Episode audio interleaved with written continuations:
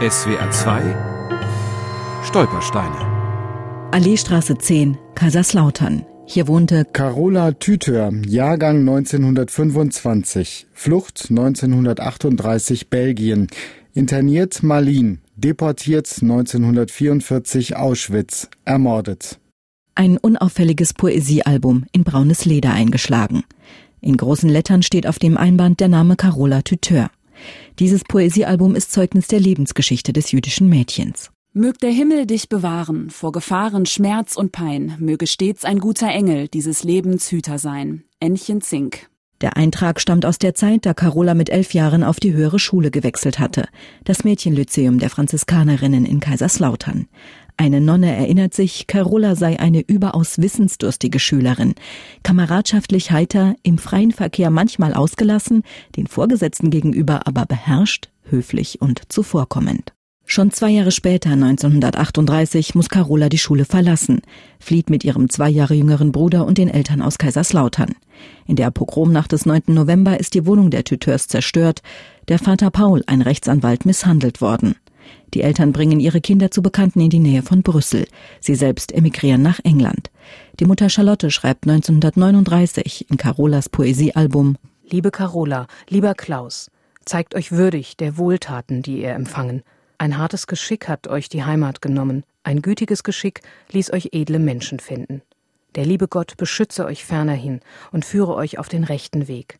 Verlasst nie den geraden Weg. Eure Mutti. Dann schickt die Mutter das Album ihrer Tochter nach Belgien. Der Versuch, die Kinder zu sich nach England zu holen, scheitert. Im Mai 1940 überfällt die Wehrmacht Belgien. Die Tuteurkinder werden von ihren Bekannten mit 500 belgischen Francs und einem Dienstmädchen allein gelassen. Dieses gibt Carola und Klaus zunächst in einem Kinderheim ab. Von dort schreibt Carola Geliebte Eltern, wir essen sehr gut. Wir müssen viel arbeiten, was mir gut gefällt. Ich habe schon viel gelernt. Wenn ich euch wiedersehe, kann ich sicher gut arbeiten. Mir gefällt es sehr gut, ohne zu lügen. Ich habe schon viele Freundinnen. Ach, meine Eltern, Gott gebe, dass der Tag des Wiedersehens bald kommt. Haltet gut zusammen. Jeden Abend bete ich. Und ihr? Wenn wir uns wiedersehen, werde ich schon ein großes Mädchen sein. Ich glaube, dass ich ganz anders bin als die schüchterne Gans, die ich immer war. Carola und ihr Bruder bleiben nur wenige Wochen im Heim. Ihre belgischen Bekannten kehren zurück und nehmen die Kinder erneut auf.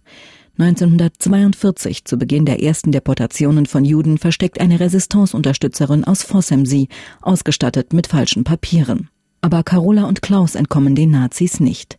Als sie Heiligabend 1943 spazieren gehen, hält neben ihnen ein Wehrmachtswagen. Sie laufen davon, von Panik erfasst, werden gefangen. Sie geben zu, Juden zu sein. Drei Monate verbringen die Geschwister in einem Internierungslager in Flandern.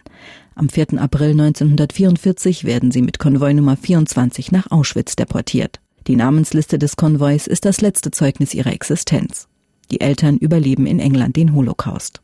Carola Tütör wurde 19 Jahre alt, ihr Bruder Klaus 17.